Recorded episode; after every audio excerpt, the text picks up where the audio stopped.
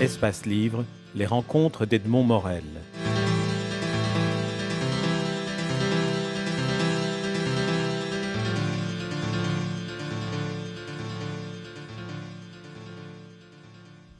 Il y a toutefois aussi une très grande différence entre l'approche journalistique et l'approche de la, de la romancière que vous êtes. C'est que vous leur restituez d'une certaine manière la parole en choisissant les mots, en construisant les phrases, en, leur donnant cette impulsion de tendresse, de poésie.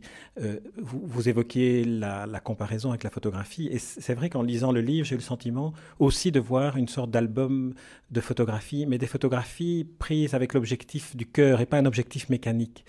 C'est un, un, peu ça que, que, vous avez voulu faire Exactement, exactement. Je pense que cette façon de faire, euh, je ne sais pas d'où elle me vient, mais je l'ai toujours eue.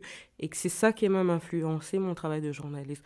En fait, je, crois que je suis une, journaliste raconteuse d'histoire de cette manière-là.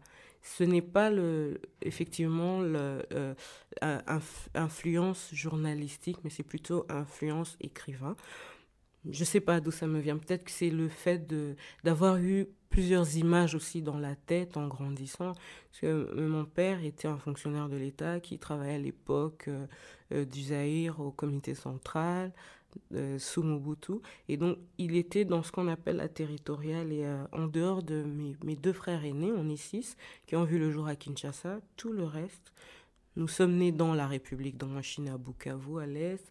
J'ai un frère qui, qui, vient juste avant moi à Katana, celui qui est avant à Kisangani, ma sœur est née à Mbandaka. Donc voilà, je crois que c'est ces images d'enfance-là, ce sont ces déplacements-là qui ont fait que, à tous les coups, j'ai eu envie de garder une image de là où on était, de là où on partait.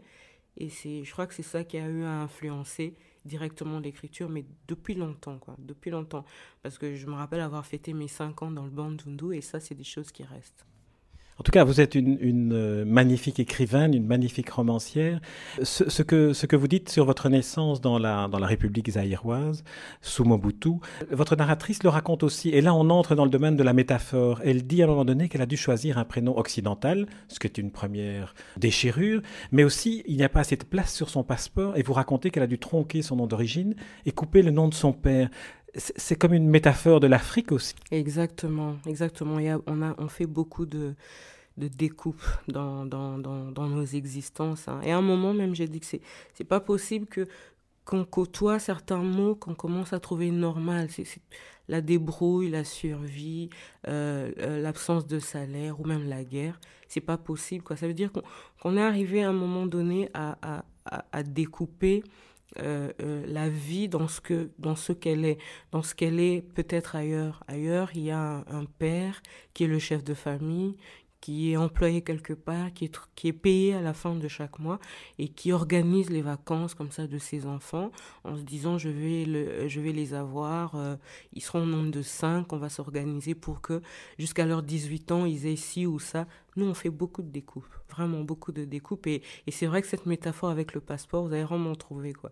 C'est que ce sont ces noms kilométriques qu'à un moment il n'y a plus de place dans le passeport, il faut trouver à, le caser, donc elle a dû choisir. Mais voilà, on, est dans, dans la découpe, mais chaque jour de notre vie, quand il faut choisir lequel des enfants va manger, ça sera celui-là et pas celui-là, ce sera plutôt les filles et pas les garçons, lesquels vont être scolarisés et ceux qui vont rester tout le temps, ce sont des découpes. Marie-Louise Mumbou, on, est contraint par le, temps et les chronomètres de, mettre un terme à cet entretien pour lequel je, vous, remercie.